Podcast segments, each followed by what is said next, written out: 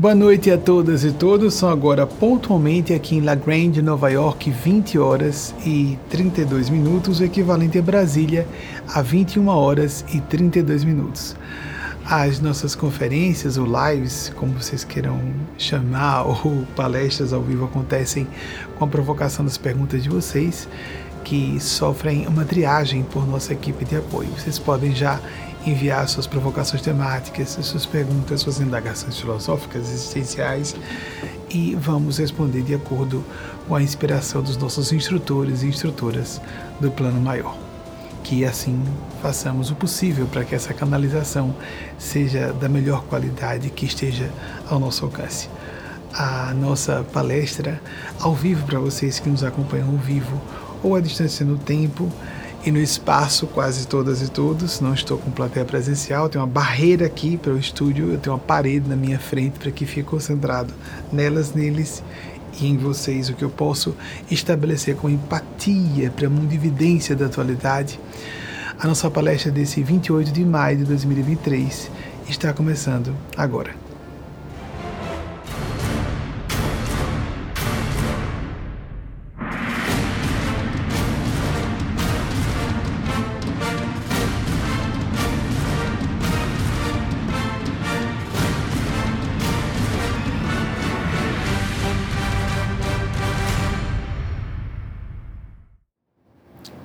Já fui informado pelo meu pessoal de bastidores que já temos perguntas que chegaram de vocês. Algumas pessoas se antecipam, né, pouco antes de a nossa conferência começar a ser proferida.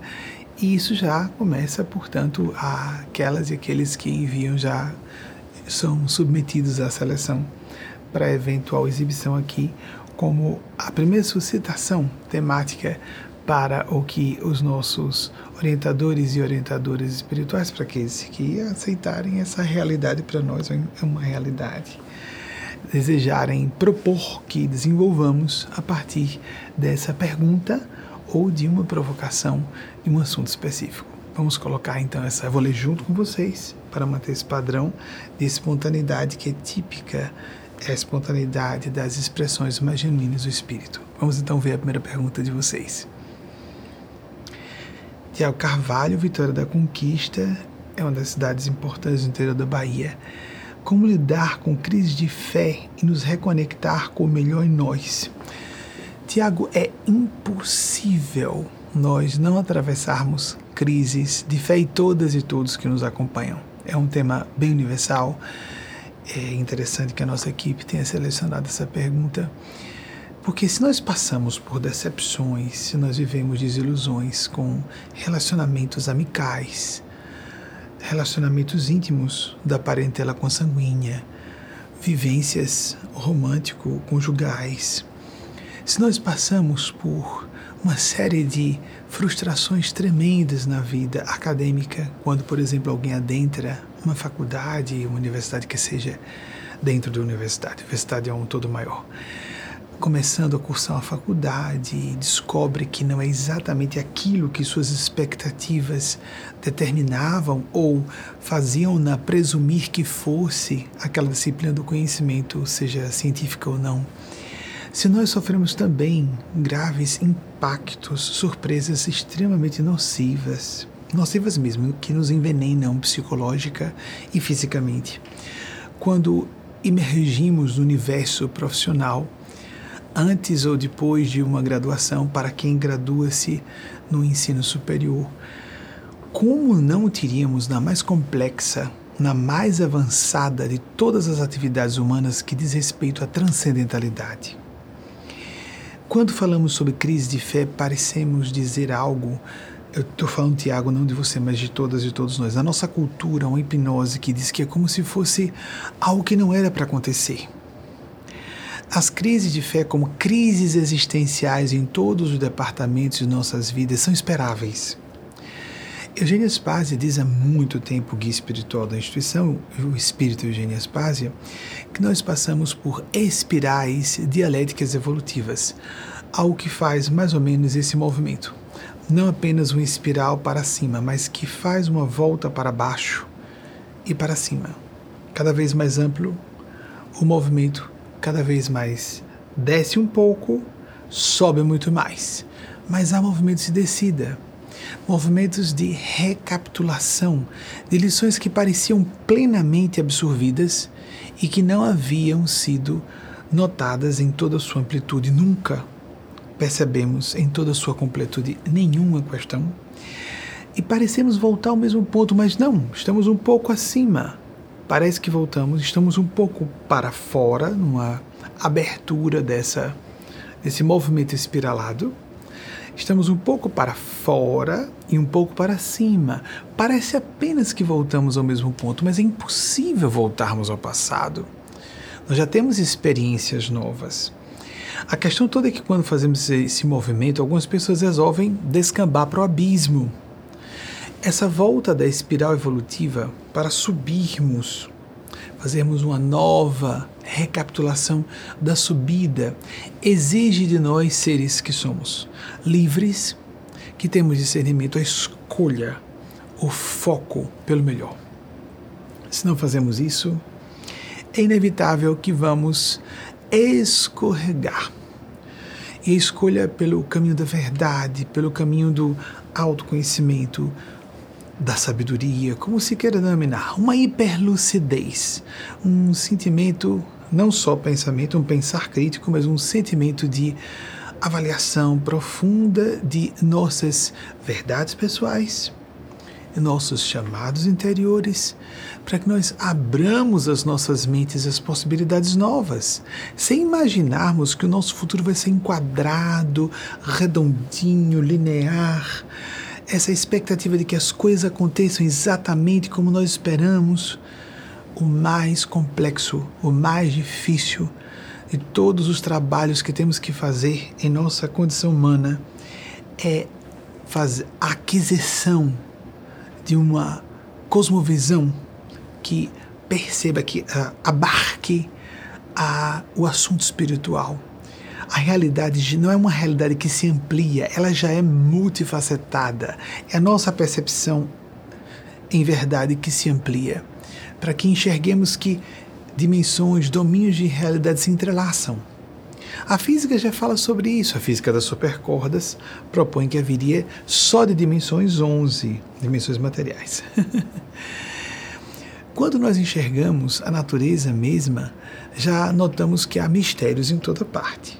No nosso próprio universo humano notamos isso, mas não vamos entrar nesses particulares, nesse particular que já desdobramos em outras ocasiões em palestras aqui, mas refletir sobre esse assunto o nos reconectar, gostei da proposição, Tiago, nos reconectar com o melhor em nós, escolher a boa parte, como disse nosso mestre Senhor Jesus, seguimos a principiologia cristã, embora desvinculados de religiões formalmente organizadas, religiões convencionais, é uma tendência dominante é, principalmente nas novas gerações, de que as pessoas vivam a sua espiritualidade, mas sem adesão a religiões formais. É uma tendência histórica e isso provavelmente é irreversível. Não querendo dizer que as religiões vão desaparecer da noite para o dia, não vão. Vão levar séculos sendo necessárias. E há pessoas de bem e que realizam trabalhos importantes no cerne das religiões formalmente organizadas. Apenas estamos num período histórico de transição em que as pessoas querem viver suas experiências pessoais, trafegando pelos exercícios de meditação, oração, de intuição, para checarem essa voz interior, que não é bem uma voz, é um padrão de consciência, o que Jesus chamou de bem-aventurança, o que Joseph Campbell chamou de bliss, o que Eugênia Spazio, o espírito Eugênia Spazio, chama de felicidade e em paz, ou paz e felicidade não necessariamente um estado de euforia, mas um estado de alegria profunda, de senso de dever cumprido, porque nós somos seres conscientes. Quem não tem consciência é psicopata. Então, se nós somos basicamente conscientes, a parte da inteligência nossa cada vez mais é reproduzida por inteligências artificiais. E os aspectos emocionais mais primários raiva, medo existem em animais. Só para falar de duas emoções básicas, mas percebemos outras mais complexas. Ciúminhos, né, quem tem animais domésticos sabe disso. Né? Tem personalidades, tem perfis psicológicos próprios, etólogos que estudam comportamento animal, inclusive na selva, percebem que existem perfis psicológicos próprios a cada indivíduo, sobre uma maneira quando mais avançados, como os primatas, quando são observados, eles demonstram personalidade cada uma, cada um deles fêmeas e machos dos primatas, não superiores como nós. Não sei se nós merecemos essa alcunha de primatas superiores, não é? Pretensamente, pretensamente nós seríamos racionais, mas bem, está dito. O grande pintor holandês é um referencial né, nas artes clássicas, Rembrandt, que viveu entre 1606 em 1669 fala alguma coisa sobre a avaliação de pessoas e que nós devemos buscar para nós próprios, nós mesmas, seguindo essa linha de raciocínio. Ele disse algo seminal. Embora pareça truístico, axiomático, mas é exatamente isso. As grandes verdades são autoevidentes. Ele disse: um homem honesto, uma mulher honesta, valoriza muito mais a honra conquistada, autoconquistada, merecida, uma posição honorável que foi conquistada por alguém, do que a riqueza. Quando focamos muito a externalidade da condição de uma pessoa, inclusive de nós próprios, nós mesmas, quanto uma pessoa tem poder, prestígio ou celebridade nessa época de extrema uh, exteriorização da condição humana. As pessoas estão muito preocupadas com a, o exibicionismo das redes sociais, ficam infelizes e frustradas. Isso não condiz com a nossa natureza mais profunda. Nós vamos perder essa conexão com o melhor de nós próprias, de nós mesmos, e podemos buscar fora é o que acontece automaticamente. Há horror vacui. A natureza tem horror ao vazio e preenche automaticamente. E as pessoas se propelem para vícios, vícios em substâncias químicas, mas os vícios psicológicos são inúmeros. A pessoa se apaixona por cada vez ter mais, ter mais posses, prestígio, número de seguidores e seguidoras, visualizações nessa ou naquela página. Não é verdade. Começamos a substituir o que é qualia, o que é qualidade, o que é sentido por quantidade. É simplesmente impossível fazermos isso. Nunca vamos nos satisfazer. A pessoa tem uma euforia momentânea se ela obtém um êxito e logo em seguida está mais ainda sofrida, aflita do que estava antes. Porque uh, simplesmente uh, é como se fosse saciar uma necessidade com algo que não condiz com aquela necessidade. Um autor norte-americano certa vez disse: Nós nunca ficamos satisfeitos com aquilo de que nós não precisamos.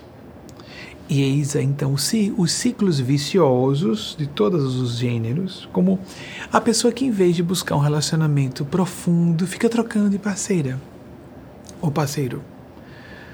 Recentemente eu vi uma situação em que uma pessoa rompeu um relacionamento, ela não, ela não julgou o que nós havíamos percebido, mas ela rompeu um relacionamento, curiosamente, aos quatro anos de relacionamento, porque se essa pessoa ficasse publicamente configurado aquele relacionamento, completando cinco anos, pela legislação brasileira, a pessoa tem os mesmos direitos, os mesmos direitos de uma esposa. Então a pessoa tem que dividir fortuna que eventualmente tenha sido. Isso pode se propor em juízo, que aquela fortuna seja dividida no período em que a pessoa estava unida a outra. Então, há pessoas de tal modo focadas em poder, prestígio posses que esquecem que somente pelos sentimentos sinceros nós vamos atrair pessoas que também estejam nessa faixa.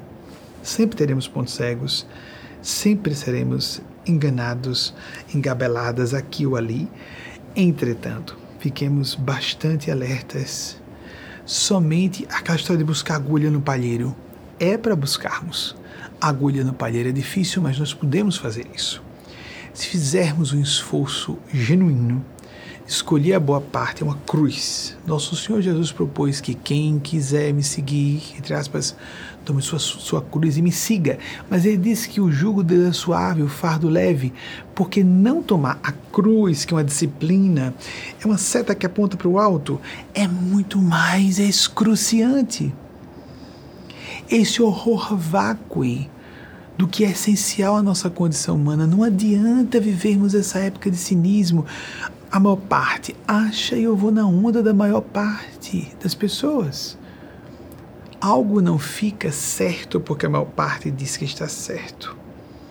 Isso foi dito por diversos autores e autoras, não é novidade nenhuma nossa, mas prestemos atenção. Se nós nos deixamos normalizar ou aceitar como normal algo que não é correto, como por exemplo no período da Alemanha nazista, do nazismo na Alemanha, não é de pessoas alemãs. Eu estou falando de período nazista, o nazifascismo que imperou na Europa dos anos 1930 a 1940. Desde que Adolf Hitler, Führer, tornou-se Führer, líder do povo alemão, em 1933. Adolf Hitler viveu entre 1889 e 1945 vindo a óbito por suicídio. Muito bem, ali era normal viver aquele padrão e ninguém faz ideia do que seja estar num ambiente, por exemplo, em que crianças e adolescentes, é muito fácil nós condenarmos, crianças e adolescentes foram criadas naquela doutrinação erradíssimo, claro, tudo que foi dito, mas os adultos e adultas eram muito mais responsáveis. Por isso nós temos que apelar para os autores judeus, as autoras judias que fizeram a denúncia histórica dos horrores dos campos de concentração nazistas. Os autores que inclusive escreveram sobre isso, ainda que não sobrevivessem a campos de concentração nazistas, como foi o caso de se eu me recordo, Martin Buber, um autor austríaco judeu e que depois veio, filósofo também, filósofo, filósofo escritor, Martin Buber, acho que a pronúncia é Buber, porque é alemão, e 1878, 1965, e ele veio a se naturalizar israelense. Ele disse algo bem interessante sobre tudo isso que estamos falando agora, essa hipnose cultural, ele falou já naquela época, veio a óbito em 1965, mas vejam como isso é atual, como esse, esses lastros conceituais, certas matrizes de pensamento são intemporais. E nós podemos, embora respeitando alguns equívocos próprios ao zeitgeist que uma pessoa vivenciou e sofreu nós podemos extrair lições importantíssimas para serem aplicadas agora em nossas próprias existências. O que Martin Buber disse, ou Buber. A verdadeira real luta agora, naquela época, como ele disse, não é mais entre Ocidente e Oriente, capitalismo e comunismo, mas sim entre educação e propaganda. Quanto nós estamos preparados para enxergar. Propaganda está em tudo, não é propaganda no sentido de publicidade, não. É a propaganda amplo sentido, pelo menos assim interpreto, do que esse filósofo austríaco de origem judia aqui ele nos chamou a atenção, porque muitas vezes somos induzidos a crer que é uma opinião nossa algo que simplesmente não é de nosso parecer. Nós fomos induzidos a crer todos somos hipnotizáveis em algum grau, todos sofremos sugestões que têm que ter sim uma contraparte da autossugestão, mas nós assimilamos, somos seres de uma certa circunstância cultural.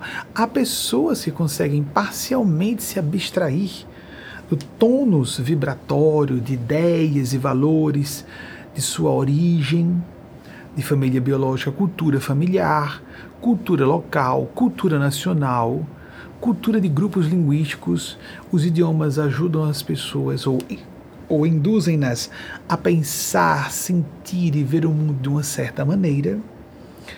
Então, prestemos atenção, nos corrijamos continuamente, verifiquemos mais uma vez se essas ideias, para voltar a nos reconectar ao nosso melhor, como perguntou Tiago Carvalho, de Vitória da Conquista Bahia o que que estamos dizendo como é meu, é meu desejo, é mesmo meu desejo, não uma expectativa que foi introjetada em meu coração e eu presumo que precise, numa certa idade, aos 25 anos, estar completamente estabilizada ou estabilizado financeiramente, e já casado, casada, e com filhos e filhas cada vez mais. As pessoas adiam corretamente a, o casamento, por exemplo as mulheres sofrem do relógio biológico que as alerta para um limite na questão da reprodução biológica. A ciência vem nos ajudando com métodos de reprodução cada vez mais sofisticados, para que as mulheres possam ter filhos biológicos uma idade mais compatível com as demandas da atualidade, para que as mulheres possam, como os homens têm mais direito de fazê-lo, embora os gametas masculinos também envelheçam, mas tudo bem, os homens podem parir mais tarde, terem seus filhos biológicos ou filhas biológicas mais tarde do que as mulheres. A fertilidade feminina cai assustadoramente a partir de 27 anos. O ápice da reprodução feminina é entre 24 e 27 anos, pelo que eu me recordo que eu li, não sou especialista da área. A mulher continua produzindo óvulos normalmente, há casos de exceção, de alta qualidade, ainda estão produzindo, quero dizer, ainda estão, porque nascem com ela, é, mas ainda está liberando óvulos com qualidade boa, geneticamente falando, há, depois de 27 anos, mas há um decréscimo muito rápido na fertilidade feminina. 27 anos? Há vários autores e autoras que dizem que nem sequer a pessoa concluiu a adolescência. E de fato, cada vez isso fica mais claro, na medida em que há mais incertezas, há mais imprevisibilidade e as pessoas precisam se encontrar melhor, fazer esse ajuste entre o que há um clamor dentro de mim, há uma exigência externa a mim, há um chamado do céu ou dos meus estratos mentais superiores e eu tenho que fazer uma dança, uma dinâmica que sofre adaptações ano a ano, se não semestre a semestre. Quanto mais atentas, inteligentes e sensíveis forem as pessoas, mais elas notarão que precisam reiniciar o sistema. A gente não reinicia só um dispositivo celular, um computador porque travou. Nós travamos psicológica e espiritualmente. Às vezes precisamos parar para fazer uma terapia, para fazer um aconselhamento espiritual, para buscarmos ler livros diferentes que contrariem nossas opiniões, pré-estabelecidas, se há premissas erradas, tudo fica errado por conseguinte, não é verdade? Para viajarmos, entrarmos em contato com outra cultura, para termos um paradigma, trocarmos os, as lentes, os filtros com que enxergamos a realidade, ou experimentar perspectivas novas, ouvirmos sinceramente outras pessoas, descobrirmos que estávamos errados, porque estamos nos descobrindo errados, erradas a todo momento um escritor e clérigo anglo-irlandês, um, Jonathan Swift, que viveu entre 1666 e 1745, falou sobre isso, porque as pessoas têm esse acanhamento, né? até hoje. Vejam, esse homem viveu, a gente dá as datas para dar uma ideia de como o sujeito falou lá atrás, e é válido hoje. Não se acanhe dizer que você errou ao você dizer isso, você apenas está revelando que é hoje mais sábio, mais sábia do que era ontem. É autoevidente, não é? Mas as pessoas se acanham. Até para dizerem a si próprias, a si mesmas. A si mesmas, a si próprias. Desculpe, eu quero sempre respeitar. Me permitam, às vezes fica cansativo ah, num, num, certo discurso se a gente está toda hora fazendo a flexão, a feminilidade. Mas isso é um mal dos idiomas neolatinos e quase todos que eu saiba, ou todos, dos poucos que eu conheço por cima, sei que isso é generalizado entre idiomas neolatinos e nós precisamos respeitar vocês, mulheres. Ou, nossa, mulheres trans também. Todas as pessoas que são do gênero da feminilidade ou que se identificam com o gênero da feminilidade, valorizando a nossa própria humanidade. Porque não é porque nós nos identificamos com o gênero da masculinidade ou já nascemos designados como homens que deixaremos de ser ultrajados em nossa ah, nos nosso, em nossos brios mais profundos se não respeitarmos a feminilidade. Essa questão é basilar e não é opinião só nossa, vários autores do século passado falavam sobre isso. Apenas parece que o assunto morreu e não morreu. Tanto é que nós falamos todas as semanas há uma subscrição final que o Espírito Eugênia pede que nós coloquemos na psicografia que é transformada no vídeo mensagem Maria Cristo, uma mãe da humanidade, uma mãe espiritual que é crística. Uma mulher deve ser apresentada como crística também, por necessidade nossa, psicológica, cultural, social e de sobrevivência da nossa civilização.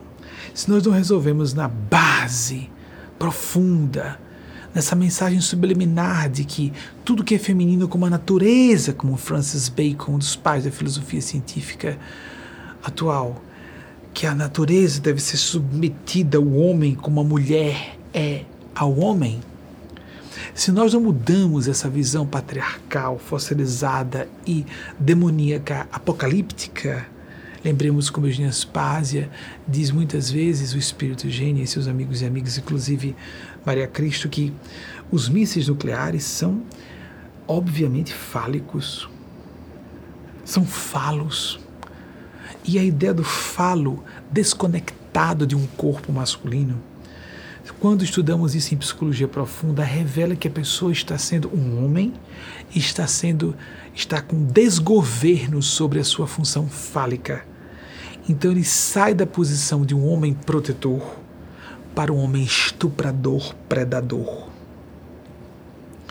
E um estuprador é um monstro, não é um homem.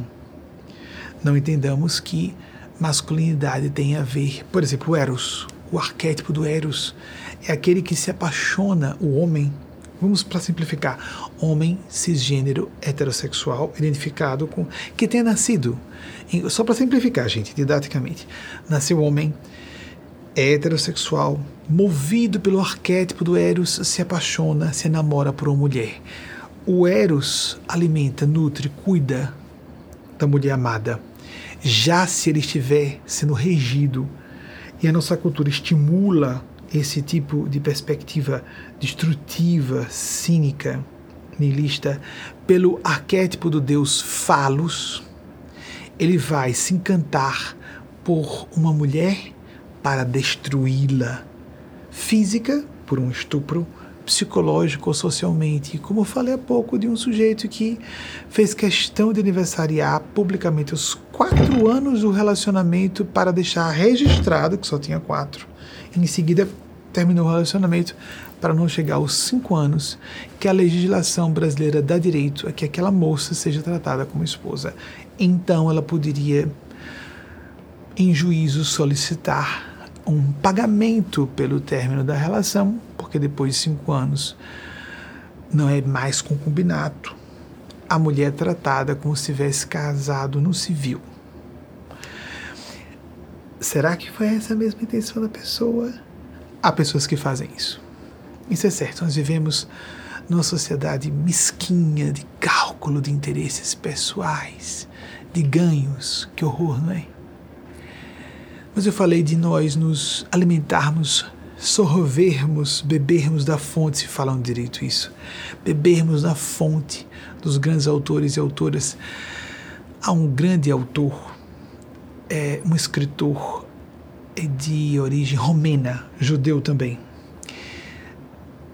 Eli Wiesel, que viveu entre 1928, nessa sua última reencarnação, em 2016 ele não só publicou muito sobre o assunto, mas ele foi um sobrevivente sobre o nazifascismo que falávamos há pouco.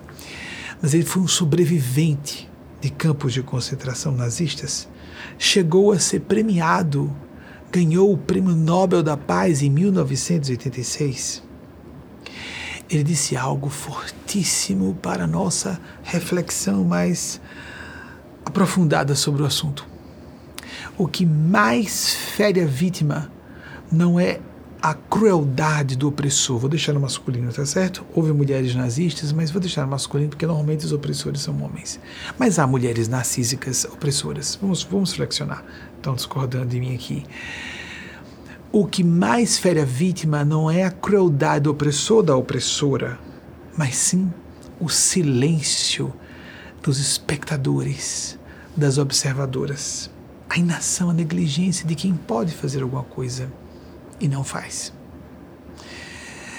E nesse capítulo da busca do conhecimento, do autoconhecimento, pedem para eu encerrar com essa última citação que nos traga lastro às nossas, às nossas ponderações, às nossas elucubrações e as ilações a que possamos chegar, inferências práticas que apliquemos em nossas vidas. Heródoto, considerado um dos pais ou pai da historiografia, historiador grego que viveu entre 485 a.C. e 425 a.C. Heródoto, na opinião dele, a não ser que nós entendamos isso de forma mais profunda e ampla, e não apenas essa sentença de maneira mais literal. É lógico que ele falou em grego antigo, mas como foi traduzido para idiomas, eu vi isso em inglês, não em português.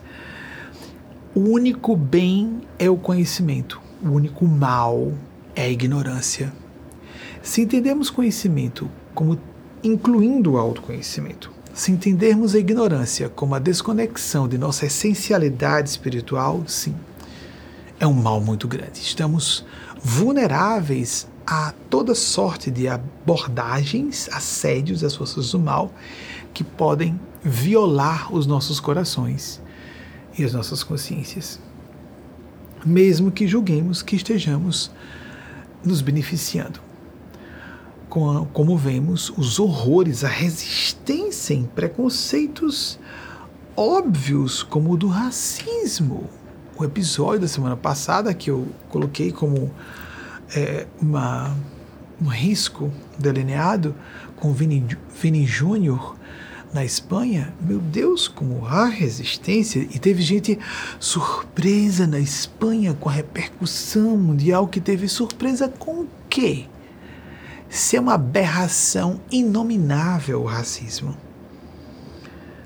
Haver uma plateia gritando daquela forma, eh, denominando alguém, um jogador, como um certo tipo de animal específico, é interessante que esse eu falei recentemente, há alguns anos, terminando uma preleção, nos anos 2010, eu falei que via muitas pessoas brancas com aspectos simiescos, aparência, aparência de macacos e macacas, pessoas brancas, brancas.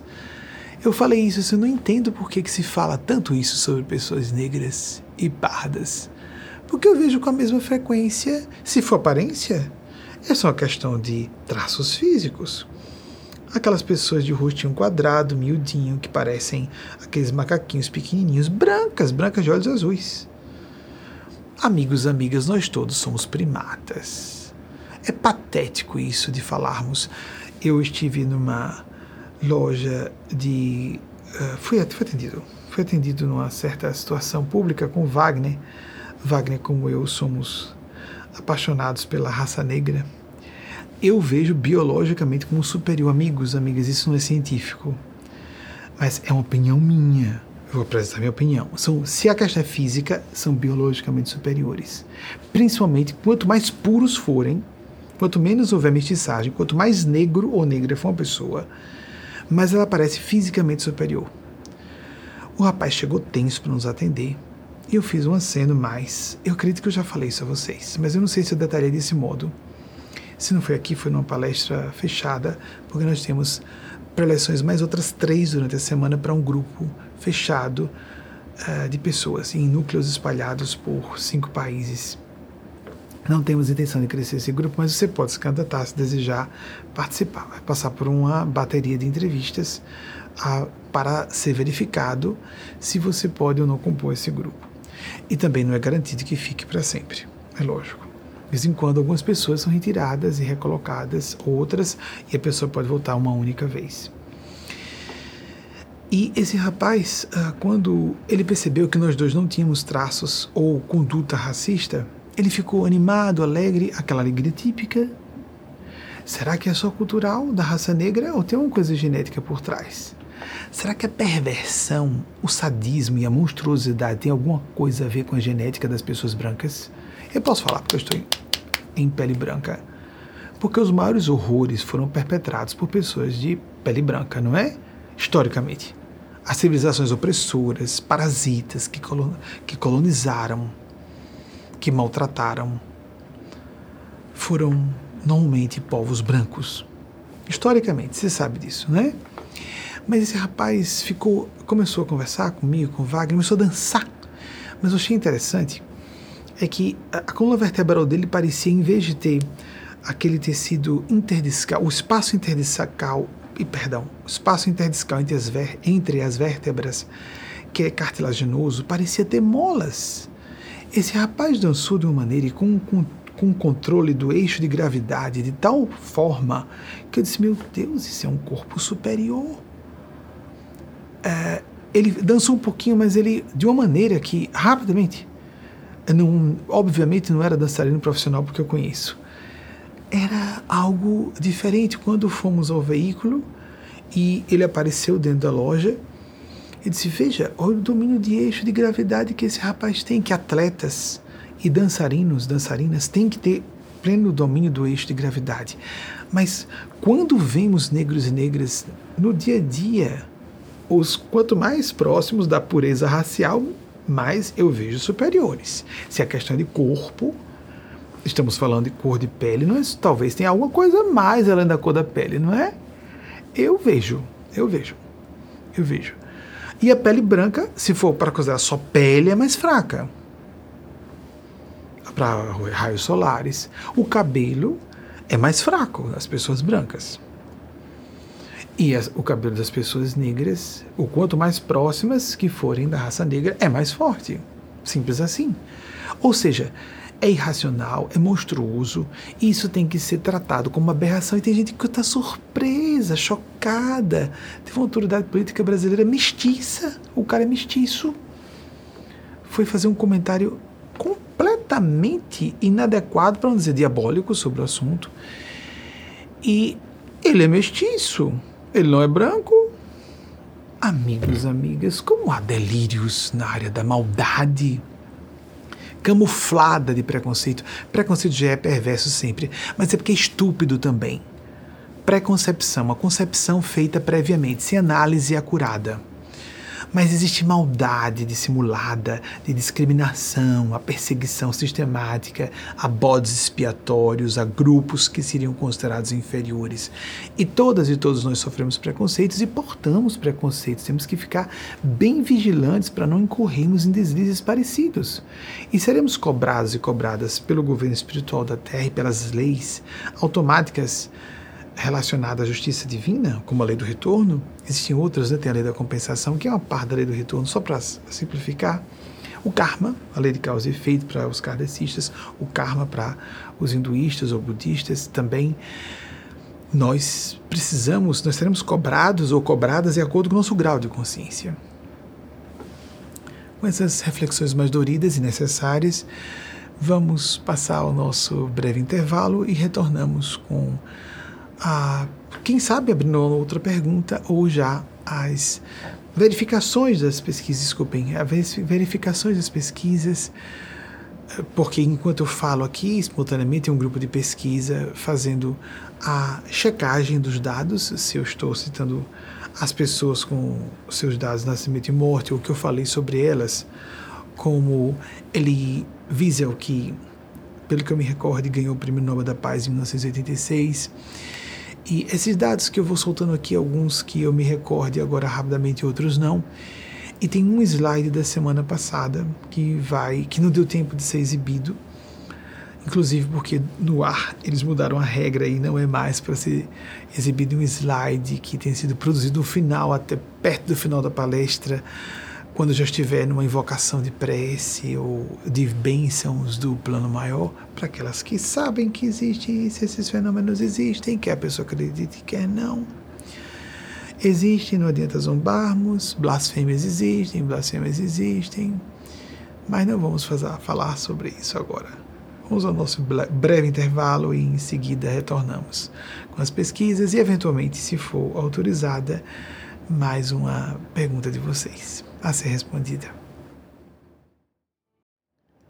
Aqui em Nova York, 21 horas, Lagrange, estamos em Lagrange, Nova York, 21 horas e 21 minutos o equivalente em Brasília, 22 horas e 21 minutos. Um magistrado integrante do nosso grupo disse que está desatualizado o que eu falei, já não se consideram mais os cinco anos.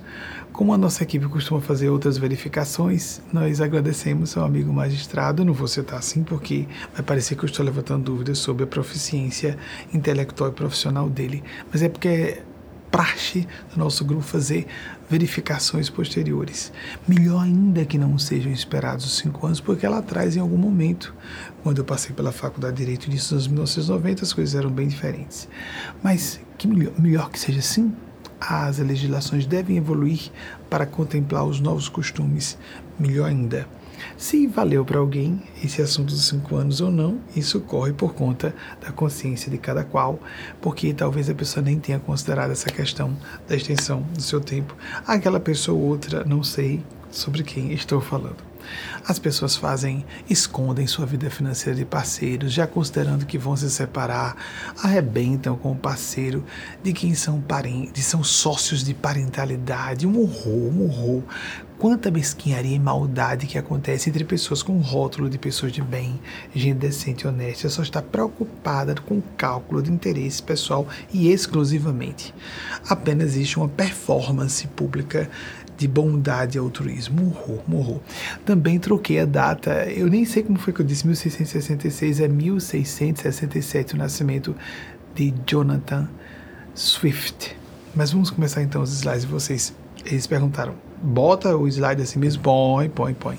Mesmo tendo falado da Terra. Tá aqui ou ali eu vou cometer esses equívocos de memória, isso é todas as funções humanas sofrem quedas, como diz Pierre Janet, abaissement do nível mental.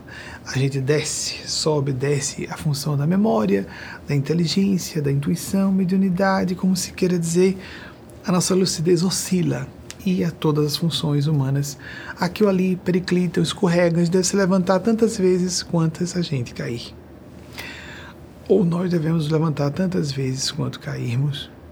Vamos então começar com os slides de verificação. Toda semana passada, os números que eu havia citado, né, de compatriotas mortos ou mortas sob regimes totalitários por ordem de, direta ou indiretamente, Adolf Hitler, aproximadamente 6 milhões e basicamente judeus e judias.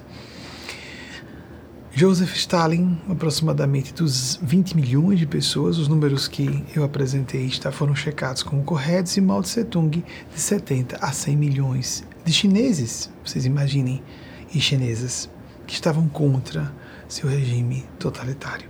Vejam que dois de esquerda e um de direita. Não interessa muito direita e esquerda, mas o extremismo, o totalitarismo, o desrespeito às liberdades individuais, o que se tem a pouco do autor judeu austríaco naturalizado israelense que uh, o Martin Buber Buber, o Buber, que vai ser agora checado também, que não há mais essa questão capitalismo versus comunismo, quem é de direita, quem é de esquerda, mas sim educação versus propaganda. E como Adolf Hitler, com seu chefe da propaganda nazista Goebbels, trabalhou a propaganda da pior forma possível, com a desinformação e a doutrinação de crianças. A mesma coisa Stalin fez durante seu regime extremamente castrador e opressivo das multidões e Mao Tse Tung nem vamos começar a comentar porque são horrores inqualificáveis. Próximo slide, por favor. Agora, esse da semana passada são dados que eu não citei nessa palestra. Na palestra você uh, procura no nosso canal YouTube a palestra do domingo anterior, o dia 21 de maio. Próximo, por favor, próximo slide. Rembrandt, 1606 a 1669, extremamente conhecido, não é? Pintor holandês, ele foi revolucionário, fez avançar a, a arte, a, a disciplina de proficiência artística é, de forma excepcional. Os estudiosos que se deitam a meditar e a refletir sobre a grandeza de Rembrandt. Próximo, por favor. Apareceu como pintor holandês, eu disse isso. Apareceu, pintor holandês, apareceu. Próximo, por favor. Aí está Adolf Hitler, 1889 a 1945. Seguindo, adiante, próximo.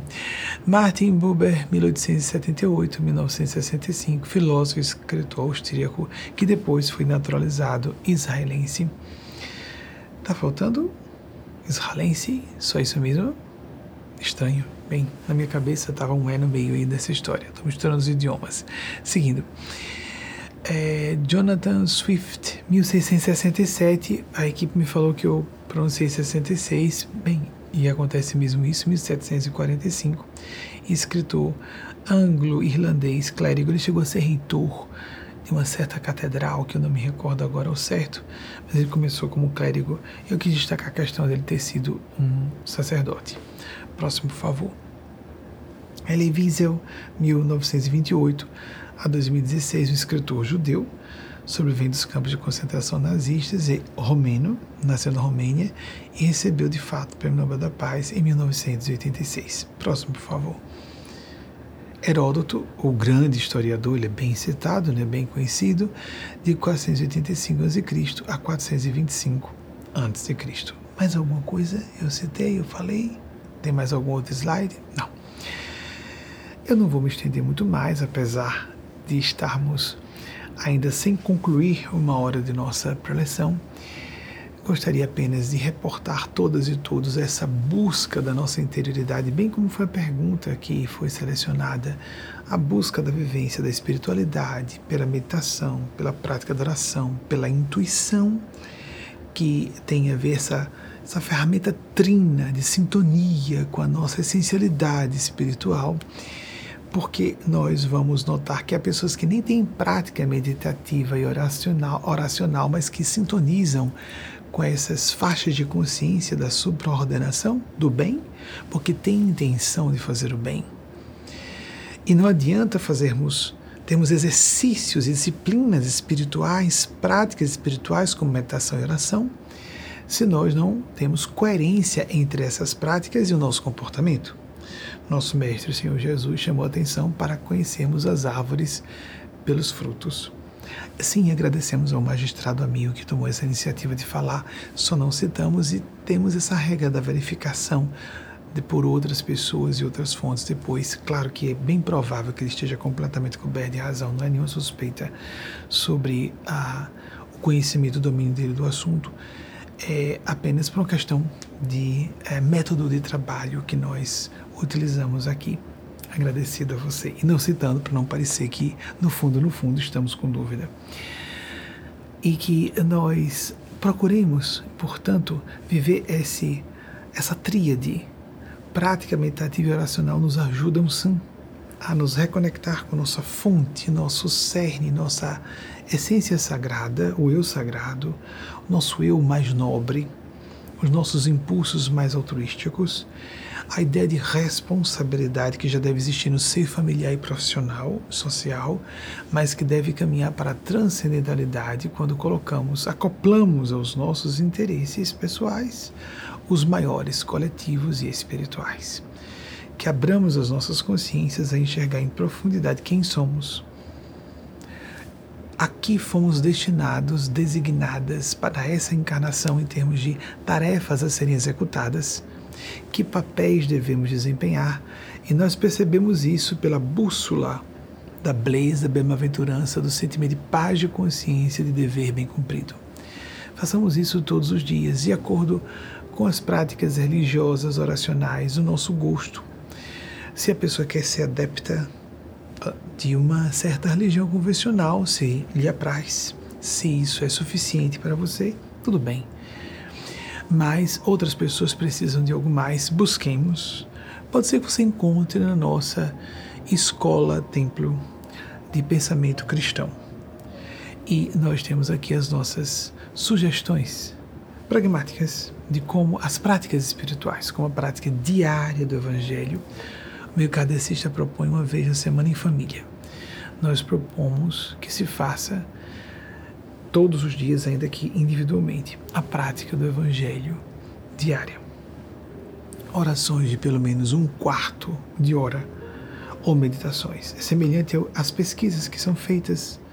Esse padrão é semelhante às pesquisas que são feitas, começaram a ser feitas com 12 minutos de meditação. Eugênia Spazia propõe isso desde o final dos anos 2000 que pelo menos um quarto de hora nós dediquemos à oração ou meditação de conformidade com nossos gostos pessoais, as ferramentas, alguém usa oração, usa música de fundo, é, faz oração em voz alta, trabalha o, o discurso, ainda que não vocalizado, mas recursos linguísticos para manter o foco, atenção, escrever Existem indicações em nosso site para as práticas diversas oracionais, inclusive preces excitadas que você pode, algumas atualizadas das tradições, tradições cristãs, para que a pessoa se sinta conduzida por um conjunto de frases que se tornam um pouco mântricas, essas preces excitadas, e nos ajudam a reorganizar, a recondicionar nossas mentes a uma forma melhor de sentir, pensar e valorizar, validar ou compreender como mais importante ou mais sério, mais nobre isso ou aquilo, de acordo com nossas próprias necessidades, aspirações e grau de maturidade psicológica, moral e espiritual. Que Nossa Senhora das Maravilhas, em transbordamento a face maternal de Deus com suas bênçãos e graças em cascatas, encontre permeabilidade em nossos corações, que façamos por merecer a inspiração mais vamos como podemos dizer, mais profunda de nosso Mestre Senhor Jesus, de acordo com essa abertura que façamos pela nossa própria escolha interna. Como ele disse para as duas irmãs biológicas, Marta e Maria: Marta, Marta, andas muito preocupada com muitas coisas. Maria, Maria escolheu a boa parte que lhe não será tirada, porque estava aos pés de Jesus ouvindo-o que nós escolhamos essa boa parte. As duas eram irmãs de Lázaro, que foi ressuscitado por Jesus, não importando qual fenômeno tenha de fato ocorrido ali. Isso não é assunto. Interessa o símbolo da revivescência, qual a fênix da mitologia grega, todos os processos que, por exemplo, da lagarta que vai para o para o claustro da crisálida e sofre a tortura da metamorfose para se converter num ser alado e multicolor, como a borboleta. Essa alegoria que é tão repetida por tantos autores e autoras e parece que não se esgota, porque nos esquecemos. Não é só conceitualmente sentir isso, que a vida é um eterno renascer. Os ciclos de dia e noite nos chamam a atenção para isso. A cada dia seu cuidado, disse nosso Senhor Jesus. As escolas de 12 passos dizem a mesma coisa. Eugênia Spásia, o espírito guia de nossa instituição, fala às vezes cada hora seu cuidado. De acordo com a intensidade de uma gerência de crise numa instituição, numa empresa, o que seja, a pessoa tem que ver uma hora de cada vez. Ser lúcido, lúcida a cada momento de nossas vidas. A seguir, nós temos a mensagem que Eugênia Spásia, no mesmo dia em que recebi a psicografia que foi transformada em vídeo na semana passada, que Eugênia Spásia passou com a assinatura da autora espiritual crística, mãe crística da humanidade, Maria de Nazaré, na minha opinião é Maria de Nazaré, isso é crença, mas que é um gênio espiritual que se quer apresentar como uma mulher crística com uma mãe crística, sim, isso é um fato, porque nós precisamos disso. Em seguida, essa mensagem produzida por nosso, de nossas equipes de produção audiovisual. E espero que vocês tenham uma excelente semana. Evoco as bênçãos dos santos Espíritos de Deus e do próprio Espírito Santo de Deus para vocês, seus entes queridos e projetos pessoais. Assim seja. assim façamos por merecer. Até o próximo domingo, se a Divina Providência assim nos autorizar.